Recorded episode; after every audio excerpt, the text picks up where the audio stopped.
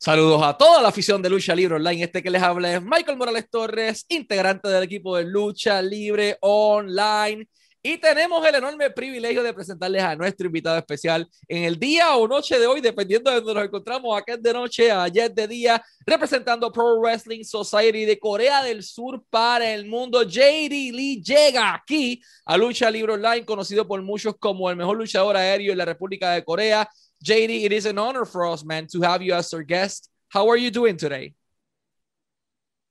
Um, I'm really, I'm really good, and thanks for having me, guys. And it's really an honor to be here and interview with uh, this platform. Thank you. Thank you for your time, and it's our honor to have you as our guest. We wanted to start this interview asking you: Your career is, you know, you have a different pathway compared to the rest of the wrestlers all around the world. You are from a place that pro wrestling it's not that common compared to the US, compared to Mexico or Puerto Rico. You're from South Korea. So, how does a young JD Lee got engaged with the wrestling industry for the first time? Um, actually, um, like like other wrestlers and other fans, I, have been dreaming for being pro wrestler for um many years, and sometimes um, I felt like I really wanted to be here and there's no other way that I can live so impassionately. So um, I feel like just do it and I search for the a pressing company and or some things and um, I could uh, find some kind of really small backyard wrestling company. So I went there when I was um, 14. Um, which is internationally 13. 13. When I was really young. Yeah. And I could be pressing and pro wrestler and I could train in there. And it, it was really small kind of um, gym. Like it was like kind of actually there's no address and it was the middle of the mountain kind of stuff. It was kind of embarrassed, but I was really happy to that I could be wrestler and I could be trained at there. Perfect. So if you allow me, I'll translate this to Spanish. Eh, JD Lee comienza su carrera y su travesía dentro de la industria de la lucha libre obviamente, como todas personas, se enamoró de esto cuando era un niño, le gustaba, le llamaba la atención, quería ser un luchador, pero la travesía comienza a los 13 años de edad, en edad de nosotros. En Corea sería los 14. Recuerden que allá eh, la edad cronológica comienza desde que está en el vientre. Eh, acá, pues es distinto, pues desde los 13 años de edad comienza a enamorarse de la industria, entonces busca a ver cómo él puede ingresar a la industria por primera vez y encontró una empresa bastante pequeña en aquel momento dado, que tuvo la oportunidad de, de entrenar allí por primera vez, de ingresar a un cuadrilátero, de prepararse, tal vez no al nivel que quería, pero sí para poder dar sus primeros pasos y debutar en la industria. So, at, when you were 13, at least in this part of, this part of the world, uh, or 14 in, in South Korea, you started, you know, training to be a professional wrestler and you had the preparation or enough preparation to make your pro wrestling debut inside the Korean industry, which is not that common as well. You were a once again a 13 slash 14 year old boy making your debut in South Korea, the youngest wrestler to ever do it in in your country. How do you felt knowing that that dream you had as a kid was fulfilling and was becoming true? Um, actually, it was kind of um, mind blowing because it's, it's really cool to be pro wrestler. And at the first death match, it was really kind of, I can remember nothing because I was so impressed and um, I was so nervous. So, like, after the match, I was like almost passed out because of the, like, all the pressures that I had. Uh, but it was really kind of um, ma- magical things that I I could have in my life. But uh, these days, it was um, it's not special because um, at that time, uh, the that company was really special to me. But uh, if I think of, think back now, um, it was it was just a backyard wrestling, you know. So I'm just focusing on the bigger goals right now. Um, to uh, to not to stop at the past. So but if you, if you ask me uh, how about the feel about that, it was really a magical thing. And is is there any fans who want to be a professional wrestler and just do it? And if you got on the debut, it's really cool. really coolest thing that you can have. Perfect. Let me translate this to Spanish. Para quienes no sepan, JD Lee, luchador surcoreano de Pro Wrestling Society, es luchador más joven en debutar en Corea del Sur. Con 13 años de edad ingresa al cuadrilátero. Tal vez en México eso es bastante común o incluso en Puerto Rico, pero en esa área del mundo donde la lucha libre no es tan común, fue un factor bastante importante. A los 13 años este muchacho ingresa, como él dice, pues era algo más casi backyard wrestling, un entrenamiento bastante básico, algo en donde podía brindar la oportunidad de ir poco a poco hasta alcanzar la meta y cómo él se sentía mind blowing, como él dice, o sea, fue un momento sumamente increíble, estaba tan nervioso que casi se desmayaba posterior a la lucha, pero lo más importante fue eso, que él concreta su sueño y a su vez hace historia como luchador más joven en debutar en Corea del Sur. After being with this pro small independent pro wrestling company for a while, how did you got the opportunity to get inside pro wrestling society to train with guys like Shiho Hong or Rey Shi or the rest of the guys that are out there? You know, they are doing something incredible. So, how did you got to pro wrestling society for the first time?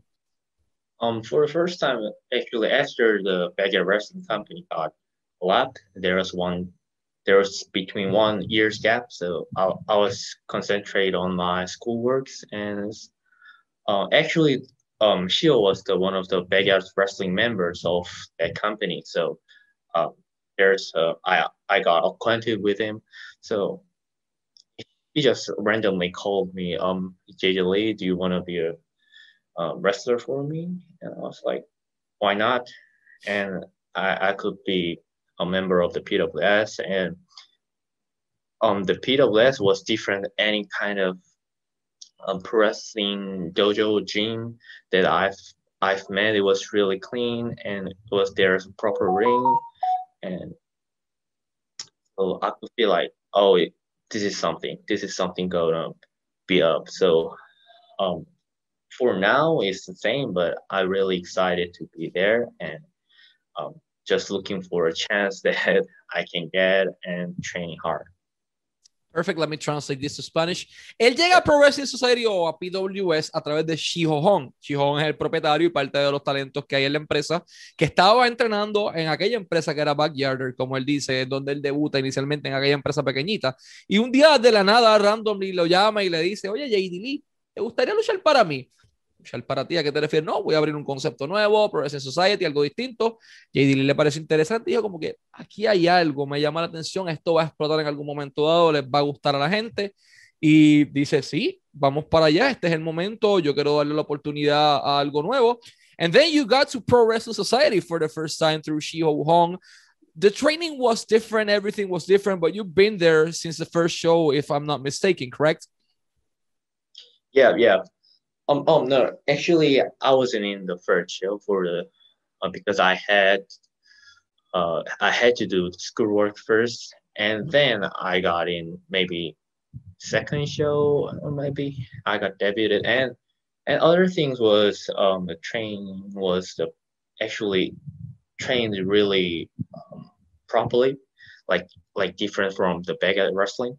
There's some rule and there's um standard of cardio like kind of stuff.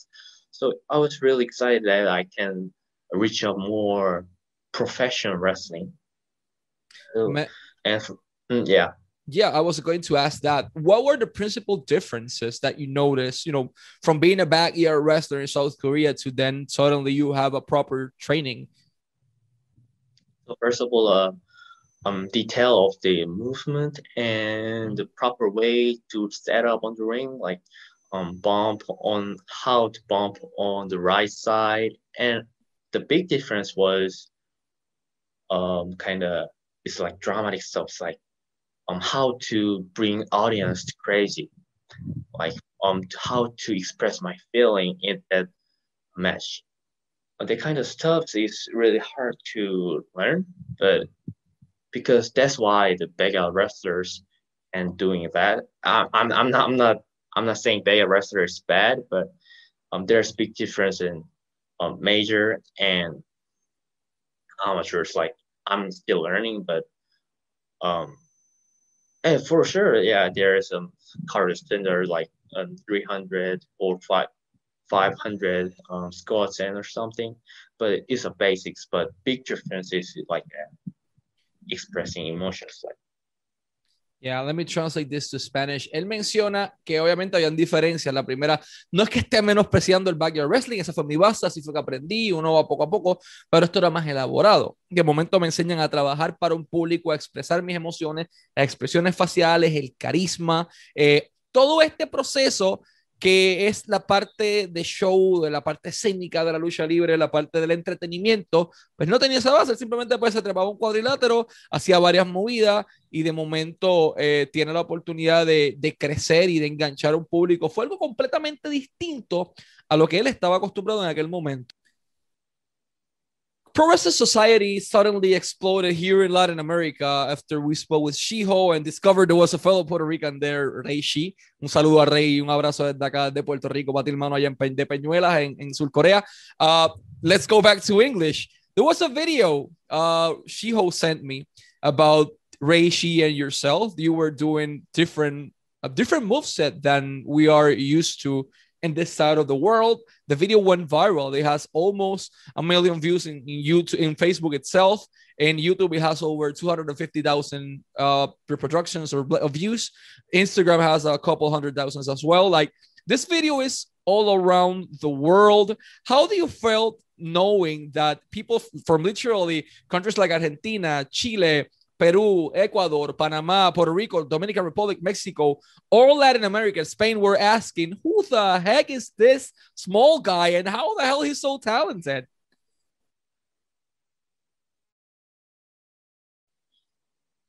Noticed that um, my video gonna upload it like that and uh, people gonna love that.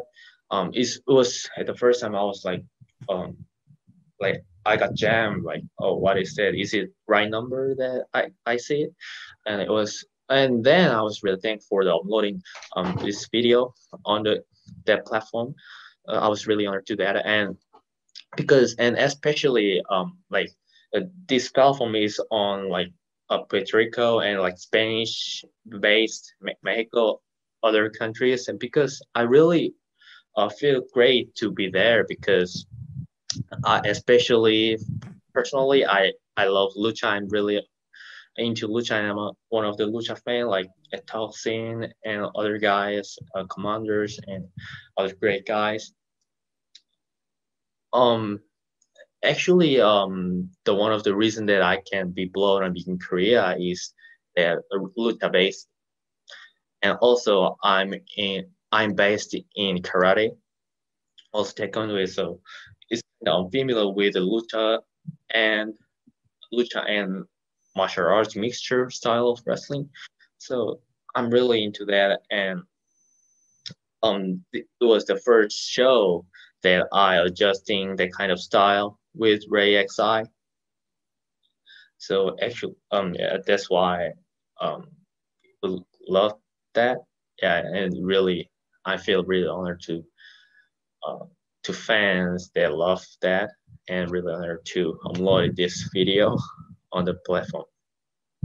Perfect, man. Let me translate this. Eh, hay un detalle importante. Hay un video de JD Lee luchando con Reishi que se fue viral. El puertorriqueño, un surcoreano pequeño, de momento hacen unas movidas que la gente se queda como que, pero qué demonios es esto, porque no lo habíamos visto todavía en esta parte del mundo. Este video de momento él dice como que, mira, yo vi, vi ese video, obviamente, los, como agradecimiento y todo, pero yo vi ese video y esos son los números, correcto. Como que de momento saber que le, él le encanta la, la, lucha libre, su estilo es basado más en lo que es la lucha libre tal vez mexicana, puertorriqueña, española, o sea, todo lo que es habla española, o sea, Spanish speaking, como él menciona.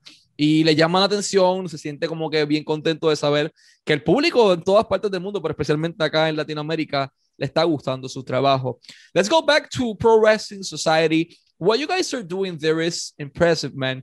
The vision you have is that you don't have a boss. Like you are a society of wrestlers living together, working together, all of you cooperating in the way you, you know, to work with the ring, to clean the arenas, to put the, the crowd there, uh, to put the ring back in the truck. Like every single thing you do uh, you do it as an entity, and that's simply impressive. How lucky do you feel, or how happy do you feel to be a part of Pro Wrestling Society and its vision today? Um, it's really cool to um, being one of the member in PWS, and it's really cool. It's a really cool thing I can um, joke around with the CEO and wrestle with CEO like because you know other guys um, was like kind of too boss it was like two boss so um, we can joke around with guys and but um in pro society like this is society so we are so equal so um it's, it's kind of sad especially uh, i have a young age so some guys um i feel uh, some guys disrespect me because of i'm young but in this company everybody respect each other even though they are young or old and they are um have more power or not they're famous or not it, it, that kind of stuff is really impressed for me and it's gonna be really powerful strength for next step i think Perfect. Él menciona que le gusta esa visión de que todo es una sociedad, todo es una entidad, todos con la misma dirección, todos remando en la misma posición. Para un muchacho joven como él, no tener tal vez este drama backstage que tienen en otros lugares, esta jerarquía en la industria, sino que todos están en la misma posición, eh, todos trabajan para, lo mismo, o para una misma meta, que es brindarle un show de lucha libre en común a las personas, que no hay problemas de ego, que no hay nada de, de lo que vemos tal vez en esta parte del mundo. Es como una utopía de la industria de la lucha libre, en donde, pues mira, todo el mundo tiene la oportunidad de trabajar, todo el mundo tiene la oportunidad de exponer su talento, todo el mundo hace de todo, o sea, del más alto en la cartelera hasta el más bajito, todos montan el ring todos desmontan el ring, todos ayudan a limpiar la arena, todos trabajan con el público, todos a veces les toca picar boletos, o sea, es una entidad, es casi una cooperativa o, un sistema de cooperativismo lo que estamos viendo en esta industria, que me parece bastante interesante el modelo político slash económico que están trabajando y les está funcionando perfectamente. Man, pro wrestling in South Korea is not, you know, as been said before this interview, is not something that common. However, what you're doing over there it's it has a little bit of everything. We've seen Japanese strong style, lucha libre from Mexico, Korean pro wrestling itself, uh, and a little bit of uh, American pro wrestling with the psychology and entertainment part. How do you manage to adapt your style into all these four different styles and combine it to make what JD Lee is today? Uh, first of all, I was lucha player in when I was debuted, uh, and in, in the basis and Rulucha, and I got adjusted to American and Japanese psychologists because um, I think um, psychology is kind of different from Mexico and, and Korea and Japan Asian culture. And and since we are actually there's no pressing, there has been no pressing for a while, so we are nothing. So what we make is just Korean pressing. So I tried everything like a little bit of this match at this and like like like this. And um actually um Korean Pro Wrestling and JD Lee is kind of mixture of the lucha libre and um Japanese style wrestling and American style wrestling. And and I think as a professional wrestler um I need to be able to do everything um for right now. And I'm looking forward to do that. Perfect. Uh, JD Lee nos menciona que él, su base es lucha libre, por lo menos donde él empezó, pero eventualmente tuvo que adaptarse al modelo de psicología y entretenimiento estadounidense, mezclarlo con el modelo de psicología japonés, porque es mucho lo que trabajan en su país, y adaptarlo a esta, esta mezcolanza al estilo de lucha libre surcoreano. Él le gusta brindarle un poco de lucha a la gente, le gusta brindarle un poco de estilo americano, un poco del estilo japonés, un poco del estilo surcoreano y tratar de que esta mezcolanza pues, le funcione para tratar de brindarle algo distinto a la gente. Before we go to our last question, I want to thank you so much for your time, man. It's been a blast to have you as our guest. Uh, last but not least, what message can you send to the fans all around the world, especially in Latin America, so they can watch more of JD Lee, Pro Wrestling Society, and South Korean Pro Wrestling itself? Um, sorry, like, so um, I what, understand it. Okay, what, mes- what message can you send to the fans out there uh, in Latin America so they can watch Korean Pro Wrestling, Pro Wrestling Society, and they can watch more of JD Lee?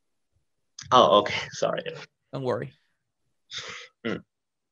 Um, um, okay. This is Jay Lee from South Korea, and um, there's a lot of um exciting stuff in South Korea pro wrestling too. So, um, like um taekwondo and other BTS, uh, there other K cultures. Uh, I hope the K wrestling gonna be popped up, and there's gonna be a mixture of the martial arts and American style wrestling and Mexico lucha libre style.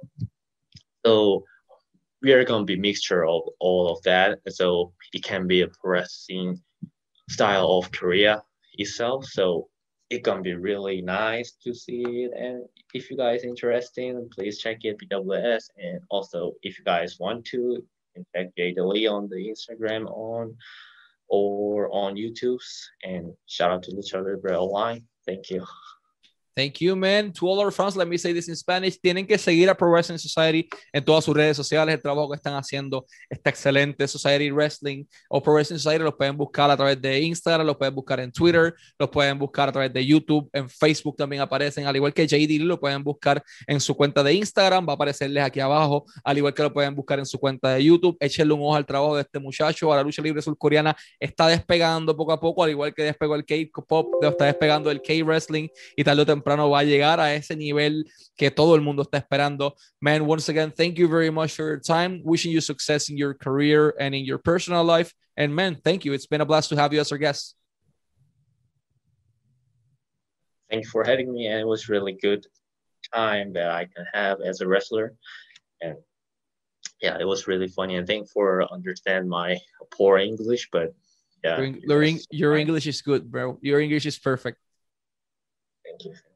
Perfect, let's wrap it up in Spanish. Este fue JD Lee, el mejor luchador aéreo de Corea del Sur, y Michael Morales Torres para Lucha Libre Online, la marca número uno de Pro Wrestling y Combat Sports en español.